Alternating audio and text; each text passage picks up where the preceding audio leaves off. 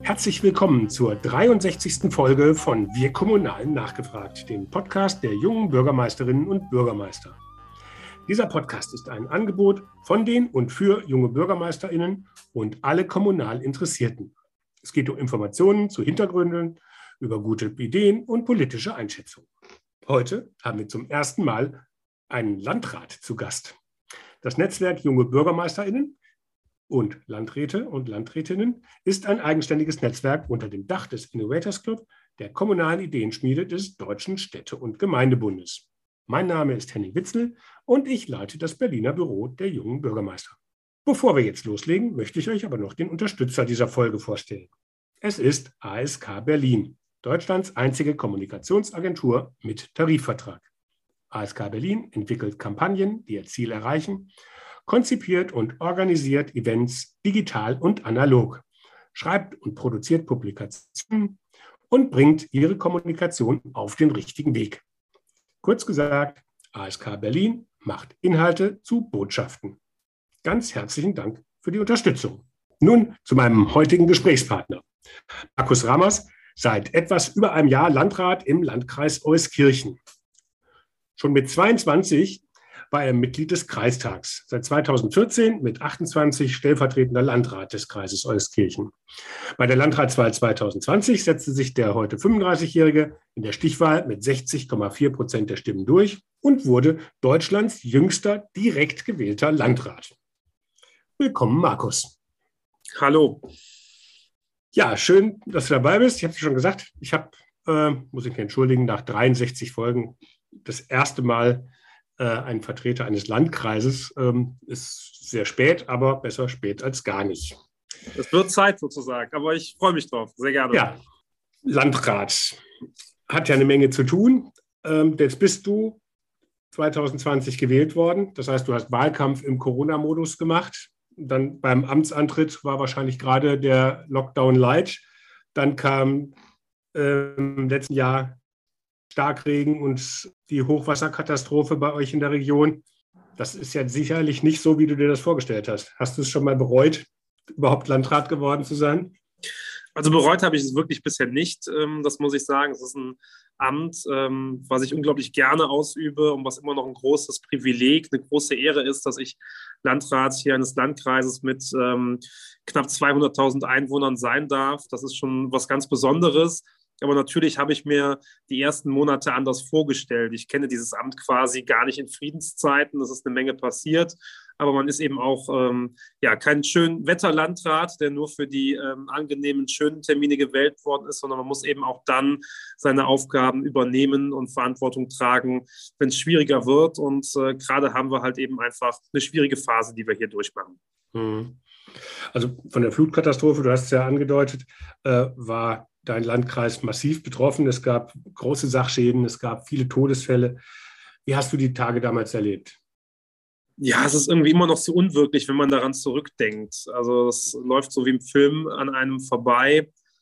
Das ist schon ähm, ja, sehr einschneidend gewesen. Wir sind der Kreis in Nordrhein-Westfalen, der am stärksten betroffen ist. Ähm, wir haben 26 Todesopfer und als ich dann an dem Abend im Krisenstab war und dass sich dann immer weiter zugespitzt hat ähm, in den späten Stunden, als die Nachrichten von ersten Todesopfern gekommen sind, als ich mitbekommen habe, dass auch äh, Rettungskräfte mit einem Boot gekentert sind, die sich zum Glück nachher noch haben retten können.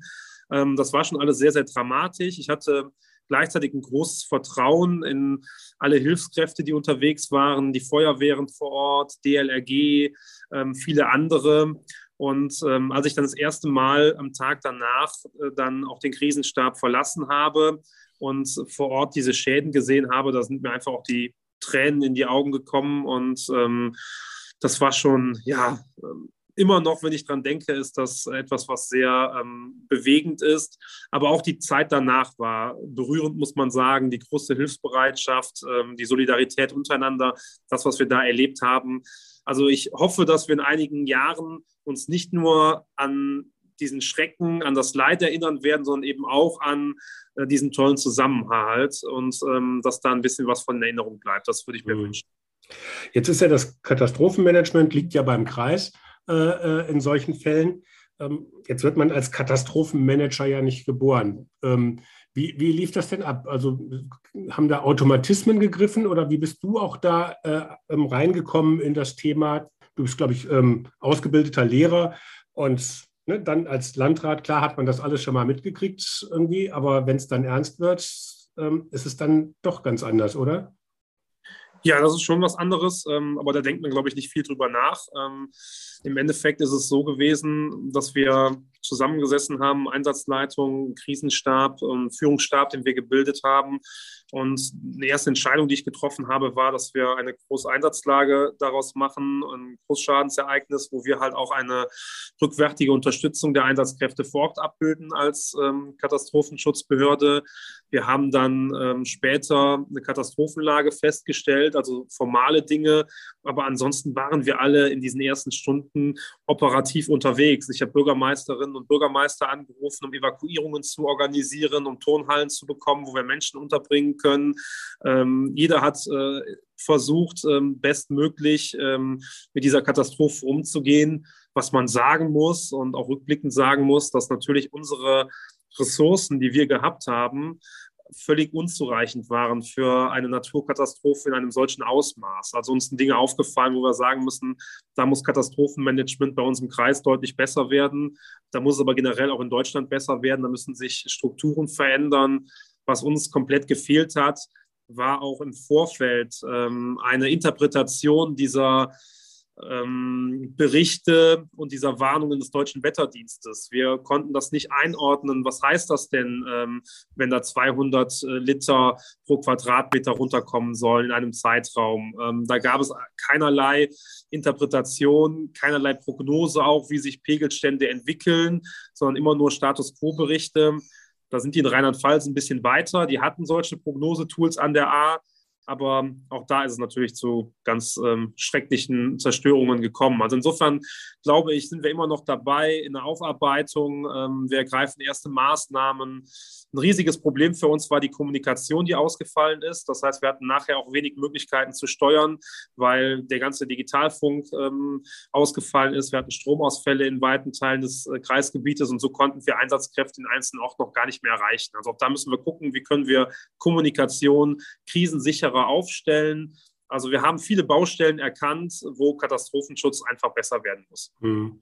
Wie ist das denn bei euch konkret? Also ähm, in, äh, im Ahrtal war es ja halt häufig auch das Thema der Topografie, äh, dass es dann halt auch dann diese, diese Täler sozusagen sind, wo sich der Fluss dann lang windet und dass da sozusagen sich das Wasser gestaut hat. War das bei euch vergleichbar oder ich kenne mich jetzt bei euch aus Kirchen um, ähm, weiß ich jetzt nicht, ich habe jetzt gerade kein Bild, wie, wie, wie das da landschaftlich bei euch ausschaut. Das ist kein Problem. Ich äh, erzähle gerne ein bisschen was zur Topografie. Ähm, anders als im Ahrtal haben wir wirklich eine Betroffenheit in der Fläche. Wir sind betroffen auf 700 Quadratkilometern. Es gibt Landkreise, die haben noch nicht mal diese Fläche. Das zeigt, wie groß einfach dieses Ausmaß ist. Wir haben vier Flusseinzugsgebiete, die betroffen sind. Das ist einmal Kill und einmal A. Die A entspringt ja bei uns im Kreis und geht dann weiter nach Rheinland-Pfalz. Ähm, da waren dann die größeren Schäden in den Gebieten. Dann haben wir die Erft, die ebenfalls bei uns im Kreis entspringt. Und ähm, da hatten wir natürlich in Bad Münstereifel, in Euskirchen, in Weilerswist ähm, entsprechende äh, Schadenslagen. Dann haben wir auch noch das Einzugsgebiet von Urft und Olef. Das ist im Süden des Kreises.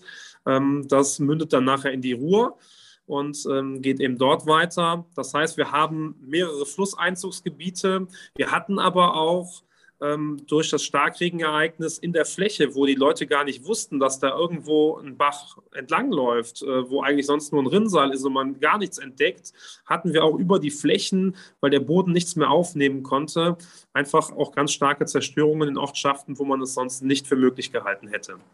Mhm. Jetzt sagt man ja nochmal auf das Ahrtal, da sagt, ist ja dann die Antwort äh, immer, dann darf man halt nicht nah am Fluss bauen oder einem Bach. Ähm, und da gibt es dann halt die Gebiete, wo man eigentlich schon absehen kann, dass wenn da ein Starkregenereignis kommt, dass es da halt dann Überflutungen gibt. Ähm, wenn das bei euch so in der Fläche ist, ist das natürlich eine ganz andere Problemlage. Ähm, wie könnt ihr denn jetzt in Zukunft damit umgehen mit, mit Flächen?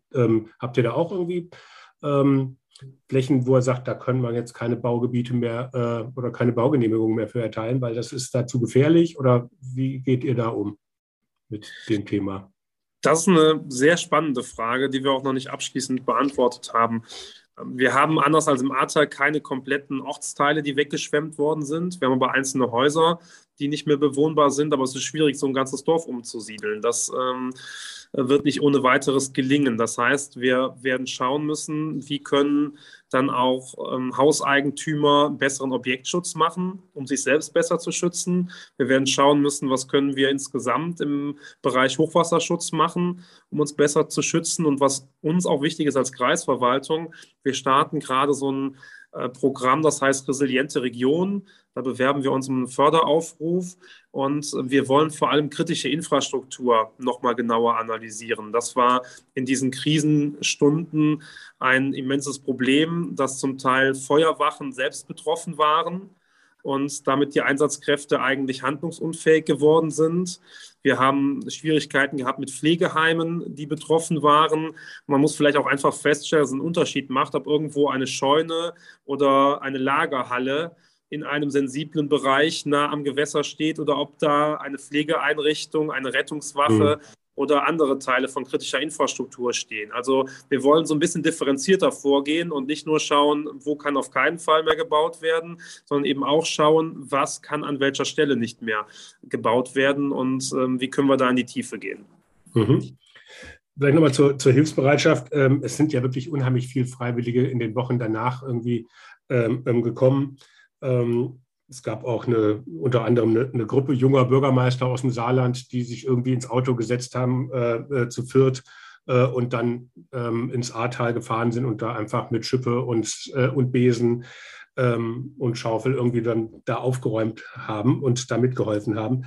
Ähm, war das bei euch im Landkreis auch so oder ist es, weil es da eben andere Betroffenheiten gab, ähm, anders gelaufen? Doch, das war irre. Das war total überwältigend. Ähm, das waren so viele Menschen, die gekommen sind. Ähm, viele junge Menschen, muss ich sagen. Das hat mir auch irgendwie äh, imponiert, die sich einfach auf den Weg gemacht haben, die angepackt haben. Da sind Freundschaften entstanden. Das heißt, wir haben Kontakte nach äh, ganz Deutschland hier in der Region jetzt, ähm, weil so viele Menschen gekommen sind. Ähm, auch was ich an Hilfsbereitschaft erfahren habe, andere Landräte aus dem gesamten Bundesgebiet, die Spenden gesammelt haben, die uns äh, Trupps von ihrem Bauhof geschickt haben, andere Bürgermeisterinnen, Bürgermeister, ähm, die sich eingebracht haben, ähm, die Feuerwehrfahrzeuge gespendet haben. Also das war schon ähm, wirklich etwas, was unter die Haut geht und ähm, das ist eine schöne Erinnerung und ähm, die wollen wir uns auch bewahren. Mhm.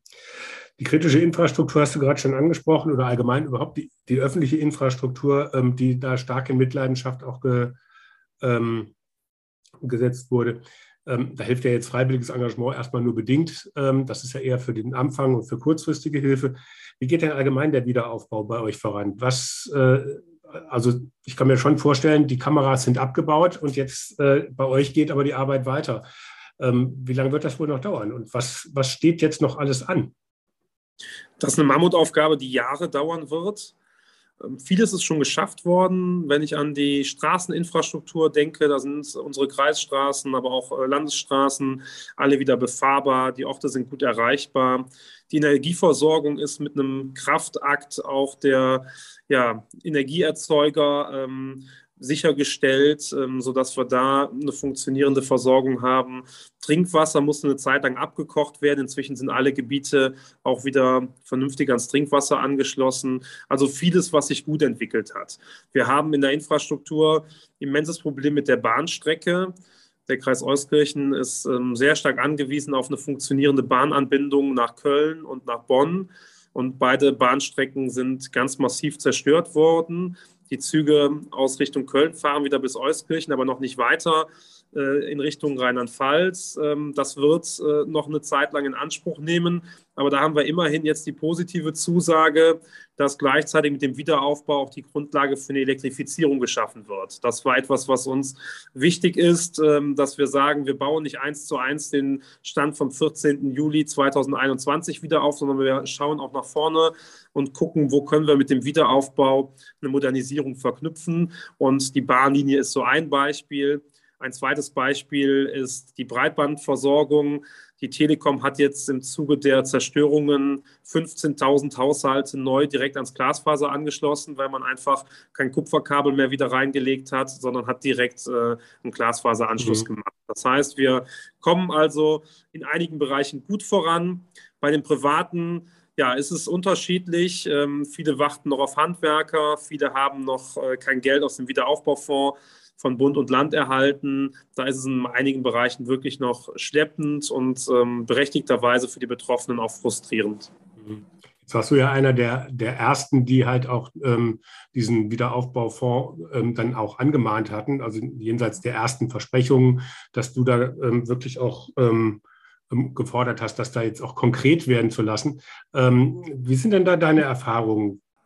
Glaube, vor allem sollten sich Landespolitiker hüten. Das ist ähm, ein Verfahren als schnell und unkompliziert zu bezeichnen, was sich dann im Endeffekt äh, doch als deutlich umständlicher herausstellt. Wir haben als Kreisverwaltung über 5000 Beratungen durchgeführt ähm, und haben versucht, die Betroffenen im Antragsverfahren zu unterstützen. Ich habe auch positive Erfahrungen gemacht, dass an vielen Stellen einfach nachgebessert worden ist. Da hat das Land reagiert und äh, auch jetzt vor kurzem gab es nochmal die Ankündigung, dass die Auszahlung beschleunigt werden soll und die Betroffenen schon früher 40 Prozent der Summe erhalten sollen. Das ist alles sehr gut. Und trotzdem fehlt bei den vielen Menschen einfach das Geld immer noch auf dem Konto. Und ähm, wenn ich mitbekomme, dass das Land Nordrhein-Westfalen 284 neue Stellen für den Wiederaufbau sich selbst gegönnt hat, während ähm, zum Teil kleine betroffene Kommunen vieles mit Bordmitteln erledigen mussten und keine Personalkosten erstattet bekommen, dann kann man insgesamt nicht zufrieden sein und dann muss das auch noch weiterhin verbessert werden. Dafür mhm. setzen wir uns ein was aktuell ein Problem für viele Betroffene ist. Es ähm, wird halt angemahnt, dass Unterlagen fehlen oder dass nachgebessert werden muss. Aber es gibt keine direkte Kontaktmöglichkeit zur Bewilligungsstelle, also zur Bezirksregierung in diesem Fall bei uns. Und ähm, das ist natürlich schwierig dann. Dann müssen die wieder neu alles hochladen, hoffen, dass es diesmal funktioniert und bekommen dann gegebenenfalls die Rückmeldung, dass wieder etwas fehlt oder nicht entsprechend ausgefüllt ist, wie es sein sollte. Und ähm, die Leute haben das muss man dazu wissen, ja auch schlimme traumatische Erfahrungen hinter sich. Ähm, einige brauchen psychologische Betreuung und dann ist ein solches Verfahren und ähm, ja, dieser Umgang letztlich schwierig. Deswegen kämpfen wir weiter dafür, dass ähm, fortlaufend ähm, optimiert wird. Und ähm, ja, zuletzt hat das Land sich da auch in wichtigen Bereichen bewegt. Also es ist Bewegung drin. Ähm, es ist ja auch so, vielleicht ist das auch ein ganz netter Übergang. Ähm, es gab ja auch bei den Freiwilligen ganz viele Querdenker und Rechte, die sich da auch unter die Helfer gemischt haben und da gemeint haben, sie müssten jetzt irgendwie nur für Deutsche oder nur für was auch immer ähm, oder sich da halt irgendwie lieb Kind zu machen. Ähm, gab es das bei euch auch? Also ich muss sagen, das ist eine Randerscheinung gewesen. Die allermeisten Helfer und Helfer, das waren tolle Menschen, die toll angepackt, unterstützt haben. Und insofern ähm, tue ich mich schwer damit, irgendwie ähm, ja, das jetzt so einzuordnen, dass da einige dabei gewesen sind. Wir hatten in einzelnen Orten mal von der Partei die Basis, welche, die haben so Flyer verteilt. Es gab auch immer mal wieder so Wutbürger oder Querdenker, die das ausnutzen wollten, um ja generell die Handlungsfähigkeit des Staates in Frage zu stellen oder die das genutzt haben, um äh, Corona-Maßnahmen in Frage zu stellen oder generell ja ihre Staatsfeindlichkeit mitzuteilen. Aber in der Tat Randerscheinungen, die allermeisten Helfer und Helfer, einfach tolle Menschen, die uns unglaublich äh, viel weitergeholfen haben. Also die hatten die bessere Pressearbeit, als, aber nicht die bessere Hilfsarbeit wahrscheinlich. Genau, wahrscheinlich ist es so. Ja, aber es ist ja natürlich gefährlich, wenn dann natürlich dann gerade bei den Hilfen äh, ähm, dann so bürokratische Hürden auf, auftauchen, dann werden natürlich Leute auch vielleicht eher anfällig für, für, für solche äh, Leute, die sich dann darunter mischen und sagen, guck mal, hier funktioniert nichts. Ähm, da muss man natürlich aufpassen, dass man sozusagen da nicht den unbeabsichtigt Futter gibt, sage ich jetzt mal. Ja, das vielleicht dazu noch ein Satz, was ist mir auch wichtig. Ja. Ähm, mir ging es auch nie darum, wenn ich ähm, dann die Landesregierung mal kritisiert habe oder das äh, Wiederaufbauantragsverfahren kritisiert habe, ähm, da generell ähm, Dinge in Frage zu stellen. Denn auch da gab es eine große Hilfsbereitschaft, eine große Unterstützung für uns. Und äh, ich versuche dann Kritik immer auch konkret zu formulieren, um nicht irgendwie ähm, damit Allgemeinplätzen um mich zu schlagen, weil das eben genau den Leuten äh, Auftrieb geht, äh, gibt, die eben in so eine Richtung denken. Und mhm. das muss man auch sagen, das ist eine Naturkatastrophe gewesen. In allen Berechnungen sprengt das ein 10.000-jähriges Ereignis dass dann nicht alles rundlaufen kann, dass auch die öffentlichen Verwaltungen in den Städten und Gemeinden beim Kreis oder auf Landesebene nicht jetzt nach einem halben Jahr alles schon wieder im Griff haben, das ist, glaube ich, total verständlich. Und äh, wir haben äh, wirklich ein gutes Zusammenspiel gehabt zwischen freiwilligen Helferinnen und Helfern und staatlichen Strukturen, also unseren Verwaltungen. Aber es gibt natürlich Bürgerinnen und Bürger, die sagen, alles, was ehrenamtlich an Hilfe geleistet worden ist, war großartig. Alles, was äh, der Staat organisiert hat, war schlecht. Und das ist nicht der Fall, sondern es war in der Tat ein gutes Zusammenwirken. Und von daher ähm, ist es wichtig, da wo es noch nicht rund läuft, die Kritik konkret zu formulieren, zu schauen, wie können wir uns da verbessern, was können wir tun, aber nicht generell äh, in Frage zu stellen, dass hier alle Beteiligten auch wirklich ihr Bestes geben, um den betroffenen Menschen aus dieser Katastrophe herauszuhelfen. Mhm. Oh, zu, zur nächsten Katastrophe deiner Amtszeit, äh, Corona. Ähm, das fing ja schon im Wahlkampf bei dir sozusagen an. Das war ja doch wahrscheinlich ein Wahlkampf, der eben nicht so war, wie man sich Wahlkämpfe so vorstellt, sondern der war ja schon auch einer unter Pandemiebedingungen. Ähm, was hast du, hast du da irgendwie Sachen besonders gemacht? Hast du besonderen Wert auf digitalen Wahlkampf gelegt oder was, was waren da die Besonderheiten für dich?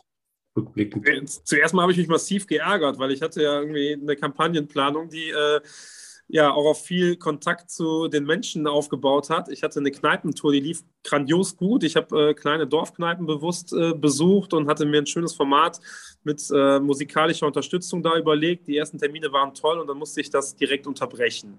Ich habe natürlich vieles digital gemacht, ähm, habe regelmäßig Videos gepostet, äh, habe Instagram und Facebook ähm, viel benutzt und ähm, ich wollte alle 294 Orte im Kreis Euskirchen besuchen.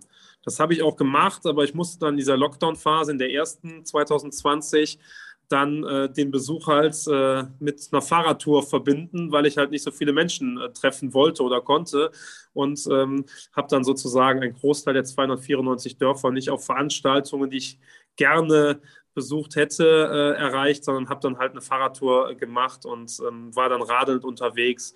Ich habe für Familien in der Zeit, wo Schulen und Kitas geschlossen war, so ähm, Familienbeutel vorbereitet mit so einem kleinen Paket äh, mit Dingen, mit denen man sich beschäftigen kann. Kreide war da drin, Springseil, ähnliches und habe das an Familien ausgeliefert und habe also so eine Mischung gemacht aus äh, sicherlich digitalen Angeboten, aber eben auch ähm, ja, Dingen, wo ich äh, Menschen konkret ähm, aufgesucht habe, ihnen was vorbeigebracht habe, mhm. eine gewisse Präsenz äh, sicherzustellen. Jetzt mal ähm, ein bisschen provokant. War das dann vielleicht sogar im Wahlkampf ein Wettbewerbsvorteil für dich als jungen, digital affinen Menschen? Ähm, oder hat das eigentlich keine Rolle gespielt, weil dein Mitbewerber oder de, de, deine Mitbewerber, ich weiß gar nicht, wie viel es insgesamt waren, ähm, das im Endeffekt halt auch genauso angenommen haben und umgesetzt haben? Ist schwierig zu sagen im Nachhinein. Ich habe es damals zuerst als Nachteil empfunden, weil ich meine Stärken so im direkten Kontakt gesehen habe. Rückblickend muss man sagen, war es sicherlich ein Vorteil, dass ich äh, digitale Medien schon jahrelang genutzt habe und ähm, damit einfach vielleicht vertrauter war, da authentischer war und andere dann erst äh, umswitchen mussten und ähm, sich das so langsam erschließen mussten. Also digitale Kanäle haben alle bedient. Ähm, da war ich jetzt kein Alleinstellungsmerkmal, aber ich habe es vielleicht auf eine andere Art und Weise gemacht oder ich habe es vielleicht ähm, auch etwas intensiver betrieben. Mhm. So in die, in die aktuelle Welle äh, äh, von Corona bei Omikron. Ähm, der Kreis ist ja jetzt dann vor allem da auch über die Gesundheitsämter natürlich auch gefordert, unter anderem. Also man hört jetzt von ersten Gesundheitsämtern, dass sie wegen der aktuell hohen Zahl der Infizierten die Kontaktnachverfolgung einstellen. Hier in Berlin-Spandau ähm, ist das jetzt irgendwie gestern angekündigt worden. Ähm, oder überall ähm, heißt es halt, dass man da nicht mehr lange mithalten kann, wenn das weiter steigt. Wie sieht es denn da bei euch im Moment aus? Ja, das ist genau das Gleiche. Äh, mein nächster Termin nach unserer äh, gemeinsamen Aufnahme ist eine Krisenstabssitzung und ähm, dann wird es vor allem auch nochmal um Corona gehen. Ja, wir kommen mit der Kontaktpersonennachverfolgung ähm, nicht hinterher. Es macht aus meiner Sicht auch keinen großen Sinn mehr. Ähm, wir haben jetzt ähm, Quarantänezeiten, die verkürzt sind. Wir haben schon Schwierigkeiten, alle Indexfälle, also die positiven Fälle zu erreichen. Auch die erhalten in der Regel keinen Kontakt mehr aus dem Gesundheitsamt, weil wir das gar nicht mehr leisten können. Und äh, bis wir Kontaktpersonen erreichen könnten, wären die längst schon wieder aus der Quarantäne raus. Mhm. Das heißt, wir versuchen jetzt auch nochmal äh, anders zu priorisieren. Wir wollen natürlich schnell Mitteilung darüber erhalten, wenn wir Ausbrüche haben, ich sag mal in Pflegeeinrichtungen, in Krankenhäusern. Da müssen wir gucken, dass wir da Ketten unterbrechen.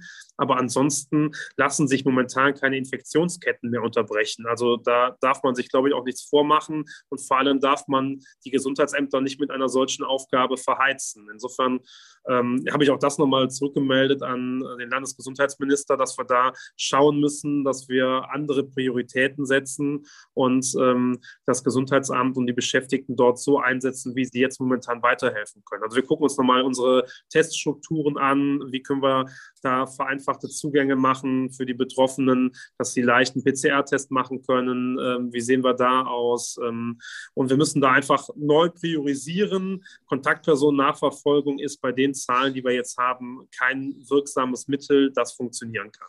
Hm.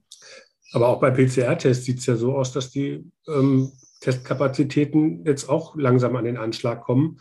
Also ich habe letzte ja. Woche gelesen, irgendwie ähm, bei einer Inzidenz von 750, ähm, das ist ungefähr das, worauf die äh, bei einer 25-prozentigen Positivquote ausge, ausgelegt sind. Mehr Kapazitäten haben wir schlicht und ergreifend gar nicht. Was machen wir denn, wenn wir da drüber kommen? Also in einigen Regionen sind wir über den 750 ja drüber. Ich weiß nicht, wie, bei welcher Inzidenz ihr steht.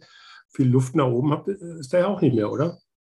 Nee, das merken wir jetzt auch schon, dass das ein Problem ist. Deswegen ähm, müssen wir auch gucken, ähm, dass wir auch bei den PCR-Tests äh, vorrangig halt ähm, die Tests vornehmen, die in sensiblen Bereichen sind. Da will ja auch der Bundesgesundheitsminister einen Vorschlag machen, ähm, dass wir da verstärkt im medizinischen Bereich äh, das Personal mit PCR-Tests ähm, dann ausstatten, die vornehmen, als das bei allen Kontaktpersonen zu machen. Und ähm, so gehen wir jetzt hier bei uns auch vor dass wir ähm, das schon sehr genau beobachten und jetzt auch nochmal gucken, wer bekommt einen Gutschein für einen PCR-Test und wer soll erstmal einen Bürgertest machen. Die neue Quarantäneverordnung, die wir haben, die erlaubt auch, dass man die Freitestung mit einem Bürgertest, mit einem Schnelltest vornimmt. Und insofern gehe ich davon aus, dass man jetzt in den nächsten Wochen sehr genau schauen muss, ähm, für welche Gruppen die PCR-Tests noch vorgehalten werden und wer halt eben dann ähm, einen Schnelltest machen muss.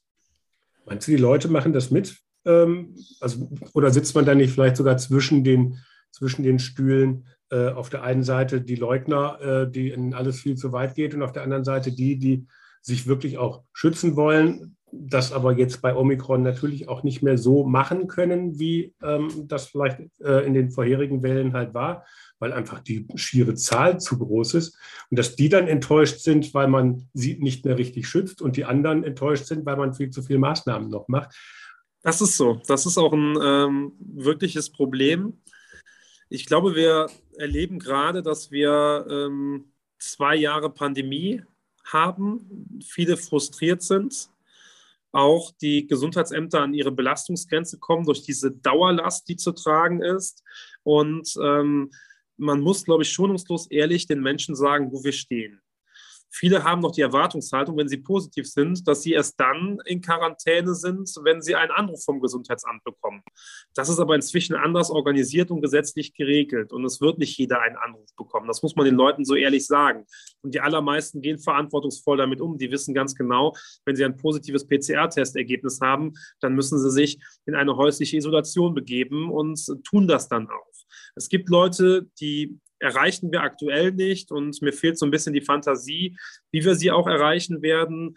Anders als ähm, zu Beginn der Pandemie haben wir aber inzwischen auch einen großen Teil der Bevölkerung, die sich haben impfen lassen und die damit einen guten Schutz haben, auch gegen Omikron, wenn sie geboostert sind. Da haben wir trotzdem Impfdurchbrüche, aber wir haben eine ganz andere Belastung in den Krankenhäusern. Also ich lasse mir jeden Tag die Zahlen geben von unseren Intensivstationen hier, von den Krankenhäusern im Kreis Euskirchen. Das bleibt auf einem niedrigen Niveau, auch wenn auf der anderen Seite die Infektionszahlen durch die Decke gehen. Und ähm, wir beobachten das sehr genau. Meine Hoffnung ist, dass wir eben auch dieses niedrige Niveau in den Krankenhäusern halten können und ähm, da nicht unsere Belastungsgrenzen erreichen werden. Aber es stimmt, mhm. das ist ein schmaler Spagat. Für die einen tun wir zu wenig. Den muss man ehrlich sagen, dass man in dieser Situation mit Omikron auch nicht mehr tun kann. Für die anderen tun wir immer noch zu viel.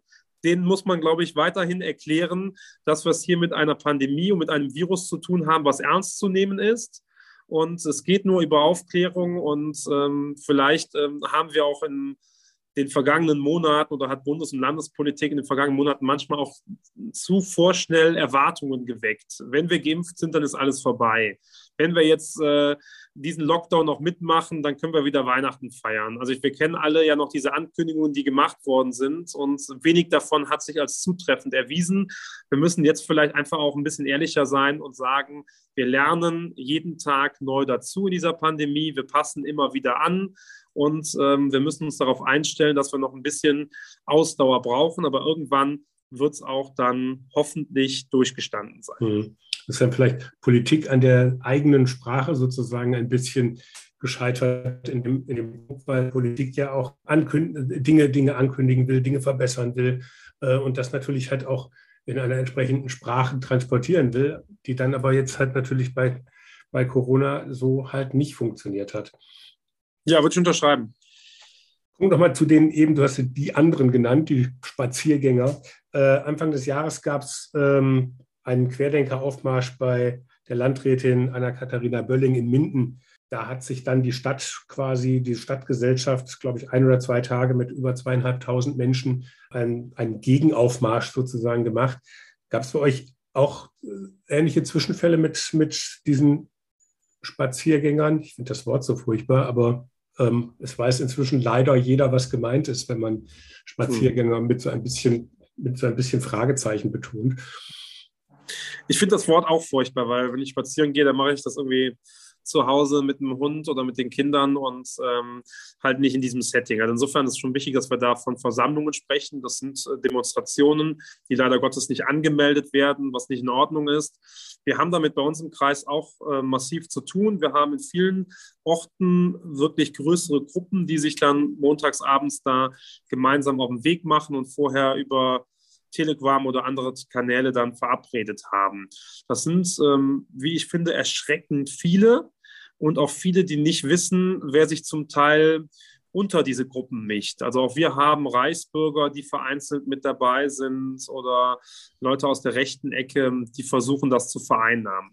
Bisher ist das immer friedlich verlaufen, das muss man sagen. Und ähm, die Polizei hat das begleitet, auch wenn es eben keine ordnungsgemäße Anmeldung gegeben hat.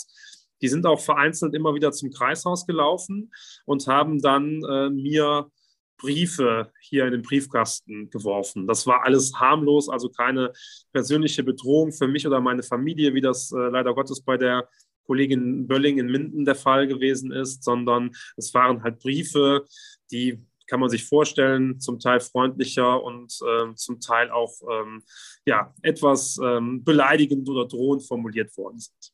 Also das Thema wird uns sicherlich noch einige Zeit begleiten. Ich frage mich dann, was mit diesen Leuten, die sich teilweise ja doch wirklich sehr weit abseits gestellt haben und auch in einer anderen äh, Realität offen, oft leben, ähm, was mit denen nach Corona wird ähm, wie, oder ne, welche Brücken man denen bauen kann oder die sich bauen, selber bauen, damit man wieder irgendwie auch mit denen vernünftig kommunizieren kann. Weil also zum Thema Corona, das wir haben das hier auch, ist es mit der berühmten Taube Schach spielen. Ähm, mehr, ist, mehr an Kommunikation ist da nicht möglich. Also da wird die, die versuchen nur auf Opfer ähm, zu gehen. Und da, da bin ich mal gespannt, wie man da ähm, sozusagen wieder einen gemeinsamen Weg findet. Hast du da Ideen? Nee, die habe ich auch nicht. Ähm, das ist ähm, in der Tat eine, eine Baustelle, wo man überlegen muss. Ich glaube, bei dem Thema ist der Zug so ein bisschen abgefahren. Ähm, und trotzdem sind da viele dabei, ähm, die man, glaube ich, grundsätzlich äh, ja, nicht an den Rand drängen sollte in unserer Gesellschaft, sondern äh, die wir brauchen, die wir in der Mitte der Gesellschaft weiterhin brauchen. Und ähm, vielleicht gibt es da andere Zugänge drüber, vielleicht äh, findet sich auch ein Weg, das über über Zusammenleben in Vereinen, in Familien, in äh, bestimmten Konstellationen man auch ähm, diese Menschen wieder ähm, mit in die Gemeinschaft nehmen kann. Momentan ist das Thema Corona so dominierend, ähm, dass da auch ein Zugang schwierig ist. Mir ist wichtig, dass wir aber nicht nur die Aufmerksamkeit eben denjenigen widmen, die alle Maßnahmen, die die Impfungen, die alles ablehnen, sondern dass wir eben auch den Menschen zuhören, die an der Front kämpfen, also die im Krankenhaus sind, die in der Pflege sind, die im Gesundheitsamt sind, in den kommunalen Ordnungsämtern sind. Das sind diejenigen, die Tag für Tag äh, gegen dieses Virus kämpfen, die ihr Bestes geben. Und mein Eindruck ist, manchmal ähm, hören wir sehr stark auf die Querdenker und Kritiker, die bekommen große mediale Aufmerksamkeit, aber die, die den wichtigen Job machen, ähm, die kommen zu kurz. Und ähm, das mhm. ist mir wichtig, auch da nochmal darauf hinzuweisen. Das ist ein schönes Stichwort, wichtiger Job. Was unterscheidet denn die Arbeit eines Bürgermeisters von der eines Landrats? ist schwierig. Ich, ich, war noch nie Bürgermeister. Das ist. Äh, du, du, hast ja mit vielen zu tun. ja, ich habe äh, elf, muss ich sagen, wirklich ähm, sehr nette Bürgermeisterin bzw. Bürgermeister hier im Kreis Euskirchen da haben wir auch nach der Flutkatastrophe, finde ich, nochmal ähm, eine andere Form von Zusammenarbeit, von Kollegialität entwickelt, weil wir doch auch das Gefühl haben, wir sind gemeinsam für die Menschen hier da und jeder auf seiner Ebene und in seiner Zuständigkeit versucht auch bestmöglich ähm, ja, mit dieser Situation umzugehen. Ähm, das hat uns nochmal so ein bisschen zusammengeschweißt. Ist so meine Interpretation, ob das die Kolleginnen und Kollegen so sehen, ist eine andere Frage.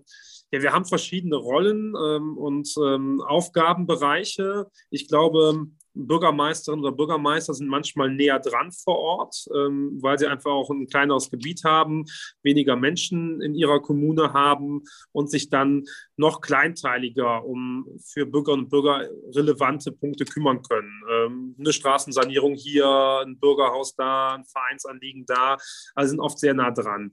Wir haben als Kreis übergeordnetere Aufgaben.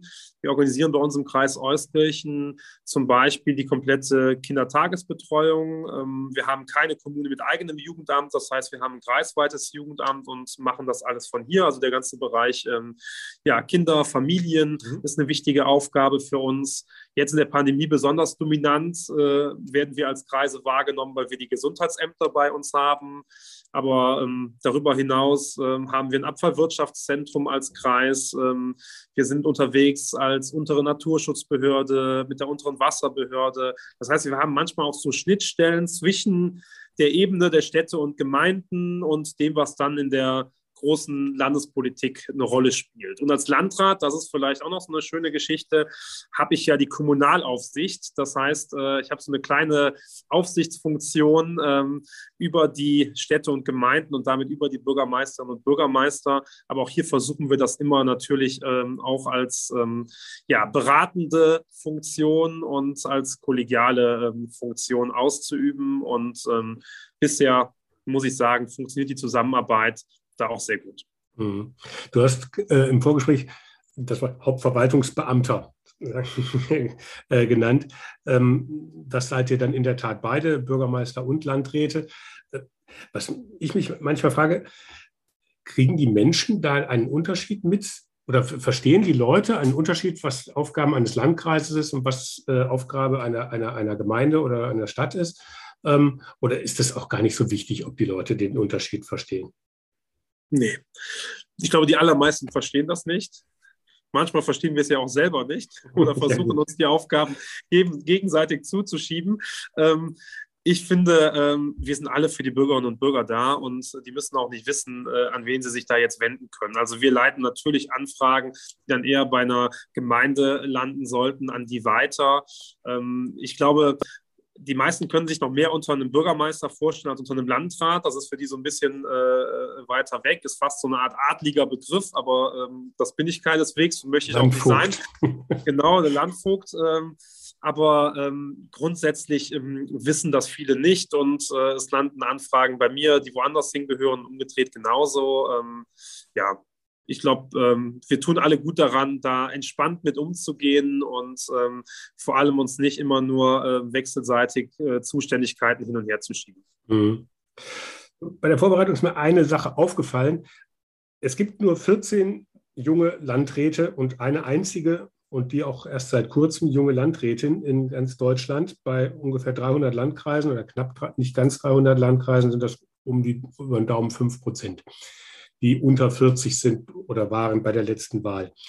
Ähm, das ist wirklich ein signifikant geringerer Wert als bei jungen Bürgermeisterinnen und Bürgermeistern. In Bayern, glaube ich, da haben wir die Zahlen relativ vollständig, ähm, weil da die ähm, Landräte und die Bürgermeister mit Geburtsjahr und Wahljahr irgendwie vom Statistischen Landesamt veröffentlicht werden. Das ist in keinem anderen Bundesland der Fall. Da kann man es dann aber relativ klar sehen. Da sind es 13 Prozent unter 40 bei der letzten Wahl. Ähm, da sind 5 Prozent bei Landräten ja doch schon eine deutliche, ein deutlicher Unterschied. Gibt es da einen Grund für? Ist eure Aufgabe so komplex, dass man die vielleicht als Junge nicht so gut kann? Ich kannte die Zahl bisher auch nicht. Ich muss sagen, es ist ja wirklich ähm, doch nochmal ein erschreckender Unterschied. Ähm, ja, ich nehme das so wahr, wenn ich äh, mich mit den anderen Landrätinnen und Landräten in Nordrhein-Westfalen treffe, dass das natürlich schon äh, so ist, dass ich der Jüngste bin und ähm, dass der Altersschnitt da etwas höher ist gibt auch einige, die durchaus ähm, zur jüngeren Generation zählen, aber es ist natürlich die Minderheit. Ähm, ich weiß gar nicht, woran das liegt. Ich glaube, es ist eher so ein bisschen der Karriereweg. Wie wird man Landrat? Ähm, bei einigen ist es so, ähm, die waren vorher Bürgermeisterin oder Bürgermeister in einer einzelnen Kommune und sind dann danach auf die Kreisebene gewechselt. Andere wiederum ähm, kommen aus der Verwaltung und haben da wahrscheinlich einen ganz normalen äh, Aufstieg geschafft ähm, in eine Führungsposition und sind aus dieser Führungsposition dann irgendwann Landrat oder Landrätin geworden. Das ist also mit einem gewissen zeitlichen ähm, Vorlauf verbunden, während ähm, auf der Ebene der Bürgermeister und Bürgermeister vielleicht auch mehr so Quereinsteiger sind, die das mhm.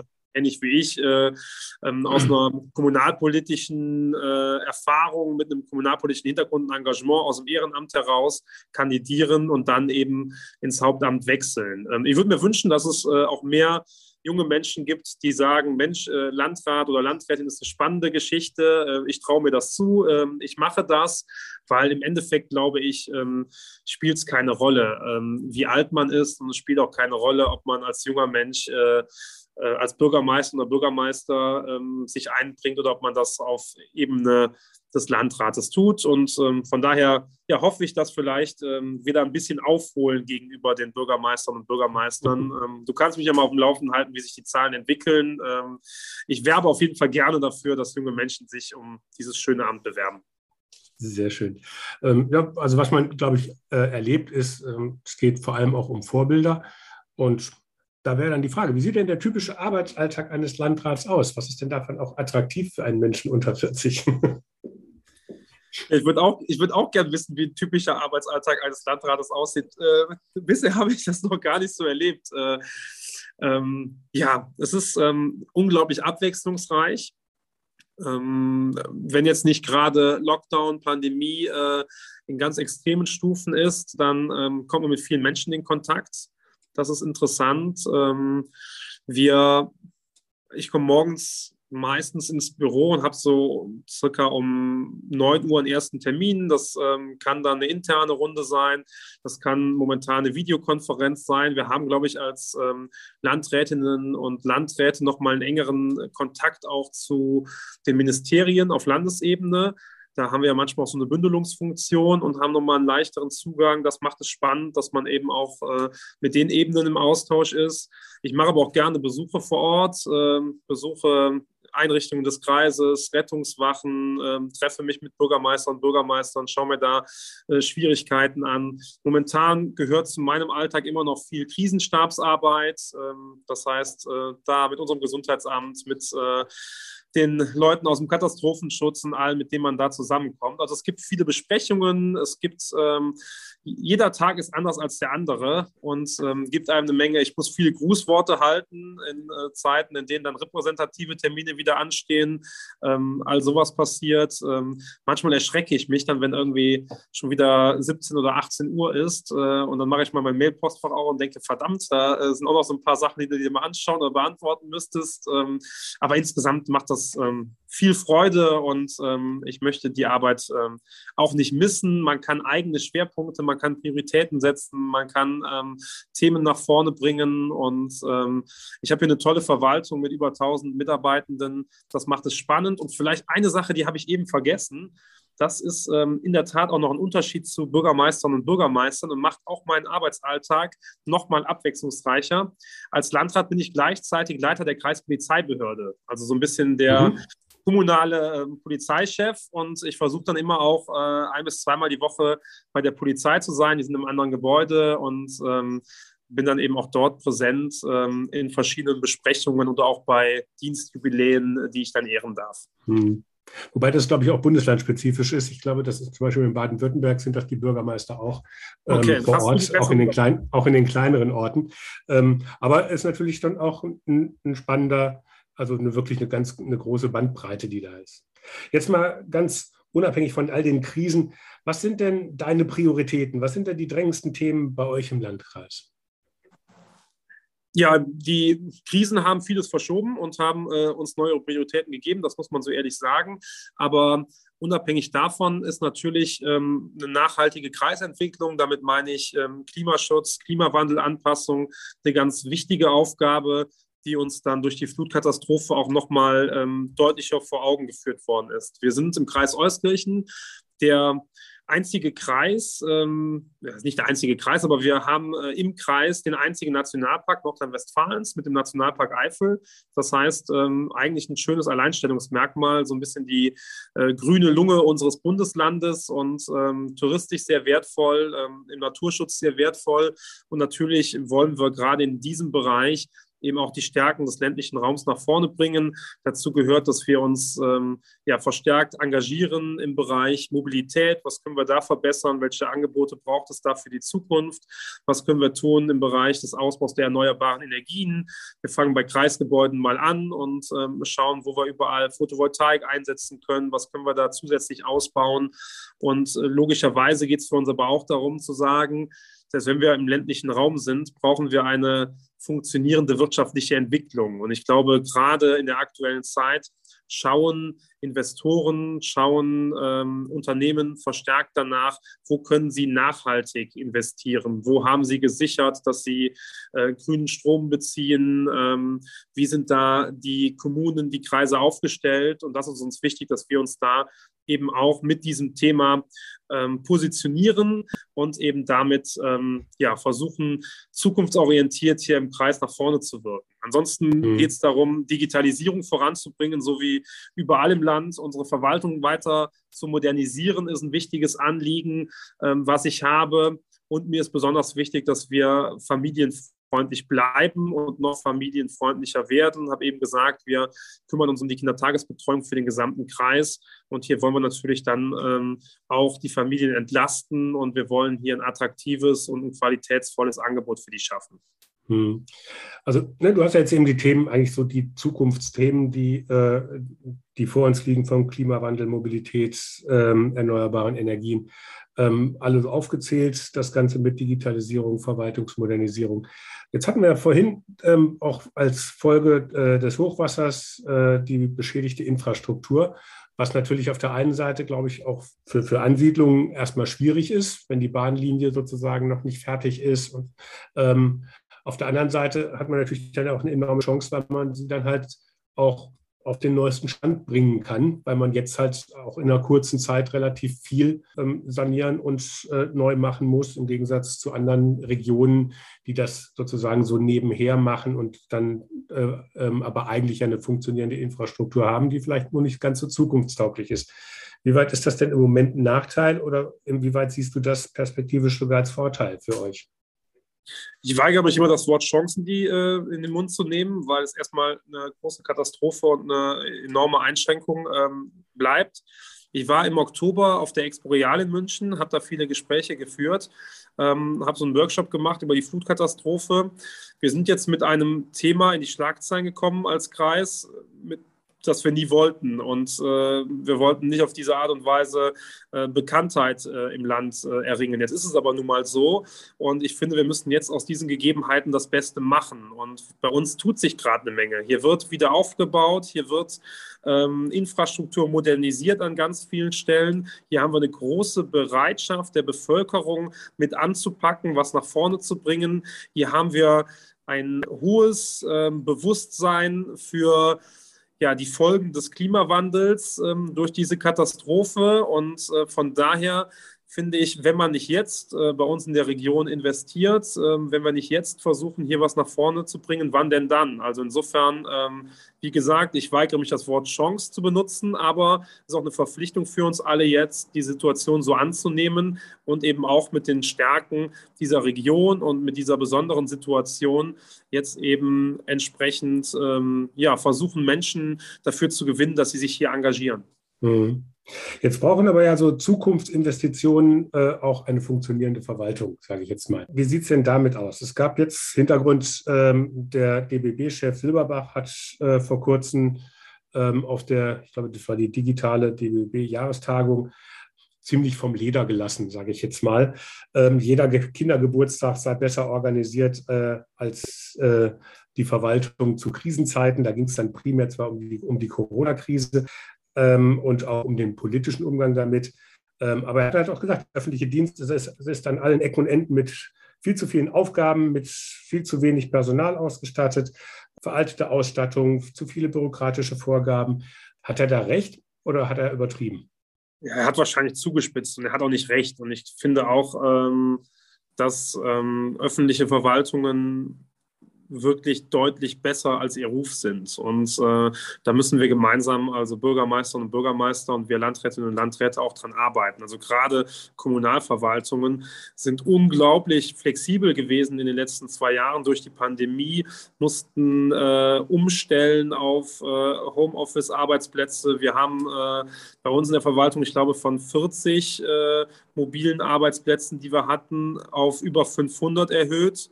Ähm, das ist eine sehr beeindruckende Quote. Gleichzeitig äh, habe ich hier in der Region erlebt, auch wie krisenfest wir sind, dass wir all das ähm, versuchen zu bewältigen, dass wir ähm, Personal umschichten, um die Aufgaben anzunehmen, die sich dann eben stellen. Wir haben hier im Kreis teilweise Kommunalverwaltungen von Kommunen, die haben ohne Rathaus gearbeitet, weil das Rathaus abgesoffen ist in der Flut und trotzdem waren die für die Bürgerinnen und Bürger da. Natürlich haben wir auch einen Nachholbedarf, was Digitalisierung betrifft. Wir brauchen auch einen Modernisierungsschub, aber ich finde, wir bekommen den nicht, indem wir die Arbeit der Verwaltungen schlecht reden, sondern im Gegenteil, wir kriegen diesen Modernisierungsschub hin, wenn wir die Menschen auch wieder dafür begeistern, in einer Verwaltung zu arbeiten. Also ich erinnere mich daran, als ich Abi gemacht habe, 2006, dann hieß es ja, was, äh, wer, wer, macht denn jetzt hier was? Äh, was äh, will man mal werden? Wo geht man hin? Und ich weiß, ähm, zwei ganz gute Freunde haben sich für eine Verwaltungsausbildung entschieden, hier bei uns bei der Kreisverwaltung Euskirchen. Und ähm, da habe ich damals selber mit dem Kopf geschüttelt und habe gesagt, Mensch, wir können ja sowas Langweiliges machen. Und äh, wie kann das denn sein? Und bin studieren gegangen. Jetzt habe ich die wieder getroffen äh, und ähm, darf mit denen gemeinsam hier arbeiten und ähm, sehe das ähm, doch deutlich. Also die arbeiten auch noch bei euch im Kreis. Die arbeiten noch äh, hier und ähm, die haben mir hier ein paar Jahre voraus, ein bisschen mehr Erfahrung in dieser Verwaltung. Und ähm, ja, ich finde, es gibt tolle Aufstiegsmöglichkeiten. Es gibt ganz äh, vielfältige Einsatzmöglichkeiten. Wir sind hier bei uns auch ein multiprofessionelles Team. Ich habe Mediziner hier, ich habe Ingenieure hier, ich habe Sozialarbeiter da, ich habe Verwaltungskräfte da. Und ähm, von daher, ich finde, da müssen wir ein bisschen was am Ruf tun. Wir müssen auch besser werden in vielen Bereichen. Ähm, das steht außer Frage. Und manchmal sind wir vielleicht auch ähm, zu sehr in irgendwelchen Gesetzestexten verhaftet, zu bürokratisch unterwegs, als äh, nochmal klar auch unsere ähm, ja, unsere Aufgabe als Dienstleister, als Servicestelle für die Bürgerinnen und Bürger ähm, zu definieren. Aber wie gesagt, äh, gerade in den letzten Monaten ist mir, ist mir aufgefallen, hier wird eine Menge geleistet und das will ich auch ungern von wem auch immer kleinreden lassen. Sehr schön. Ja gut, jetzt, äh, wenn du sagst, äh, du hast dir gedacht, oh Gott, oh Gott, wie langweilig, die machen eine Verwaltungsausbildung, du bist mit 22 äh, ähm, ähm, Mitglied des Kreistags geworden. Das ist jetzt, glaube ich, auch nicht wirklich das, ähm, wo man sagt, das ist so ähnlich wie ein Jugendclub. Ähm, ne, also da, da, werden so junge Themen behandelt. Das, ähm, also das Image auch von Kommunalpolitik und Kommunalverwaltung ist äh, ja nicht das Beste. Du sagst, äh, das ist ähm, deutlich besser als sein Ruf. Was kann man denn da machen, dass es diesen Ruf sozusagen ähm, ausbaut oder ähm, nicht ausbaut, sondern dass es den verbessert und dass das nachhaltiger äh, wird, was der auch ähm, jetzt für Personalgewinnung. Es geht eine ganze Menge Menschen werden wahrscheinlich auch bei euch in den nächsten Jahren äh, in, in die Pension sich verabschieden. Ähm, und man muss so viele Stellen nachbesetzen wie wahrscheinlich nie zuvor. Es gibt heute gerade auch in den technischen Bereichen ähm, wahrscheinlich auch bei euch das Problem, Ingenieurstellen entsprechend nachzubesetzen. Dabei haben natürlich Kreise noch einen Vorteil, weil sie halt andere Gehälter zahlen können als vielleicht denn die ein oder andere kreisangehörige Kommune. Zumindest hört man das aus manchen kleineren Kommunen, dass der Kreis ihnen die Leute abwirbt. Aber ähm, was, was, muss denn, was muss denn Kommunalverwaltung und Kommunalpolitik, du kennst ja sozusagen das beides, du bist ja auch beides, ähm, was, was muss da sich ändern, damit das attraktiver wird für junge Menschen? Fangen wir mit der Verwaltung an. Ähm, ich glaube, es braucht ein paar äh, harte Veränderungen. Und ähm, du hast es angesprochen, das betrifft die Tarifstruktur. Wir sind im TVÖD nicht konkurrenzfähig in ähm, bestimmten Branchen. Du hast es angesprochen, Ingenieure. Ähnliches gilt ähm, im medizinischen Bereich. Ähm, auch bei Sozialarbeitern ist es schwierig gegenüber denen, die bei ähm, externen Trägern beschäftigt sind. Und ähm, ich glaube, da müssen wir insgesamt im Land nochmal hinterfragen, ob die Menschen, die für den Staat arbeiten, ähm, das sind welche, die müssen eine to Top-Ausbildung haben und ähm, die müssen auch entsprechend bezahlt werden. Wir wollen auch die qualifiziertesten Köpfe ähm, in staatlichen Behörden haben und auch in kommunalen Verwaltungen haben. Und dann muss sich einfach die Tarifstruktur verändern. Ich glaube, das ähm, ist etwas, da brauchen wir ja, mehr Möglichkeiten, die wir momentan einfach so im TVÖD nicht haben. Das andere, das sind ähm, weiche Faktoren. Also ich glaube, wir müssen überlegen, wie können wir als Arbeitgeber attraktiver werden. Wir sind zum Beispiel zertifiziert als familienfreundlicher Arbeitgeber. Viele junge Menschen achten darauf, dass sie eine vernünftige Work-Life-Balance haben und ähm, da sind solche Themen wichtig, dass ähm, sich das gut vereinbaren lässt mit Familienleben oder auch mit ähm, Pflege von älteren Angehörigen. Und da können wir auch noch mehr für unsere Mitarbeitenden tun. Und ich finde zum Beispiel eine tolle Geschichte, das, was ihr macht als äh, oder was du machst als Netzwerk äh, von jungen Bürgermeisterinnen und Bürgermeistern, das ist Lobbyarbeit für auch ähm, ja, eine Arbeit als Hauptverwaltungsbeamter, aber vielleicht generell als Arbeit äh, im öffentlichen Dienst für Verwaltungen, dass das für junge Menschen interessant sein kann. Man kann damit Vorbilder nach vorne bringen, die bekannter werden, die dann vielleicht auch wieder andere ähm, ja, begeistern oder ansprechen, ähm, ebenfalls einen solchen Weg einzuschlagen. Für die ähm, Kommunalpolitik im ehrenamtlichen Bereich, das ähm, ja, ist, glaube ich, schon ein Thema, da zu überlegen, was können wir da tun, um attraktiver zu werden. Bei mir fällt ähm, mit Erschrecken auf, dass wir viel zu wenig Frauen auch im Kreistag haben. Also es ist ein Problem des Alters, aber eben auch des Geschlechts. Und dann muss man auch hinterfragen, müssen sich Parteien, Fraktionen hinterfragen, ähm, wie sie ihre Bewerberinnen und Bewerber auswählen. Man muss überlegen, wann finden denn überhaupt Sitzungen statt? Äh, wie macht man das? Äh, Gibt es da Möglichkeiten, auch das Ganze äh, hybrid oder digital durchzuführen? Da läuft gerade auch in Nordrhein-Westfalen ein Prozess auf Landesebene, wo man das diskutiert. Ich weiß, da hängen viele Fragezeichen hinter, auch was Abstimmungsverhalten betrifft, was Vertraulichkeit betrifft. Ähm, aber ich glaube schon, das hat bei uns die Pandemie auch gezeigt in den vergangenen Monaten. Wir machen Fraktionsvorsitzendenbesprechungen, äh, Arbeitsgruppensitzungen, auch die Vorstellung unseres Haushaltes nur noch über Zoom. Und ähm, ich finde, nicht für jedes Treffen im politischen Raum muss man noch in Präsenz zusammenkommen und äh, im ländlichen Raum dann auch teilweise lange Anfahrtswege in Kauf nehmen. Da geht vieles digital, aber sicherlich auch noch andere ähm, Baustellen, die man da hat, auch was Umgangsformen miteinander betrifft, was Respektvolles miteinander betrifft. Ähm, da gibt es Luft nach oben und ähm, ich kann nur sagen, es ist etwas, was viel Spaß macht. Äh, ich verstehe diejenigen die Hürden darin sehen, aber ähm, es wird nicht besser, wenn man das den anderen überlässt. Also insofern äh, sollte jeder überlegen, was kann er selber tun und ist nicht auch ähm, der Weg zu einem politischen Engagement ein Weg, ähm, der Freude bringen kann und wo man was mit bewegen kann. Sehr schön. Also sind dicke Bretter. Das ist immer alles leicht gesagt. Das muss man jetzt auch noch umsetzen. Und das liegt dann in der Regel dann natürlich meistens an den handelnden Personen. Das ist die Schwierigkeit. Jetzt haben wir die Zeit natürlich schon ein bisschen strapaziert. Ich habe noch eine, eine schöne Abschlussfrage mir überlegt. Du warst der jüngste direkt gewählte Landrat in Deutschland, habe ich am Anfang gesagt. Ähm, es gab zwar noch einen Kollegen im Landkreis Nordfriesland, der aber, äh, direkt, der aber nicht direkt äh, gewählt, direkt gewählt wurde, sondern vom Kreistag. Ähm, jetzt seit November bist du diesen inoffiziellen Titel los. In Rothenburg an der Wümme wurde der 33-jährige Marco Prietz neuer Landrat. Was gibst du dem mit auf seinen Weg? Ja, so viel Erfahrung habe ich ja noch nicht, aber mir war bewusst, dass ich diesen Titel vermutlich also nur eine gewisse Zeit haben werde. du hast auf jeden Fall die beste Erfahrung als jüngster Landrat Deutschlands, die, die, man, die man haben kann. Die das man hat, haben kann. Das, ja, haben, das, das haben die Älteren eben nicht. das stimmt vielleicht. Insofern äh, erstmal gratuliere ich dem Marco zu seiner Wahl und äh, auch zu diesem äh, neuen Titel, den er von mir übernimmt. Ähm, ja, ich kann ihn nur ermutigen, ähm, dass er ähm, sehr offen auf seine neue Verwaltung zugeht, auf seinen Arbeitsplatz. Da sind viele Menschen, ähm, denen man aus meiner Sicht Vertrauen schenken sollte. Und es macht Spaß, da im Team auch zusammenzuarbeiten.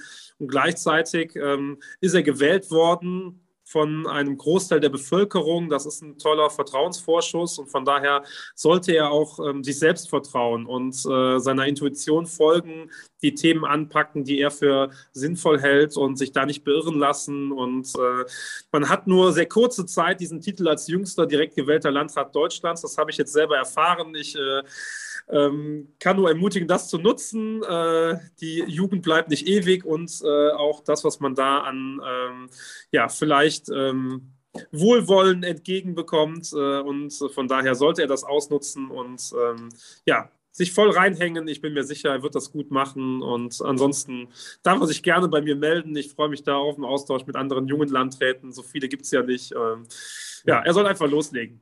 Vielleicht machen wir eine Untergruppe äh, Land, Landräte äh, beim Netzwerk Junge Bürgermeister. Aber ne, wie gesagt, das ist ein überschaubarer Kreis. Ihr seid 15. Ja. Wunderbar. Ich bedanke mich ganz herzlich für das Gespräch. Sehr gerne. Hat mir viel Spaß gemacht, Henning. Ähm, dir weiter alles Gute. Vielen lieben Dank und ähm, auf bald. Ja, und auch herzlichen Dank an alle Zuhörerinnen und Zuhörer fürs Dabeisein. Wenn es euch gefallen hat, dann sagt es doch einfach weiter ladet andere Kommunale und kommunal Interessierte ein und teilt den Link zur Podcast-Reihe. Entweder ganz persönlich oder auch über eure Social-Media-Kanäle. In der nächsten Woche geht es dann auch schon weiter. Thema wird dann sein der ländliche Raum. Bis dahin, bleibt neugierig.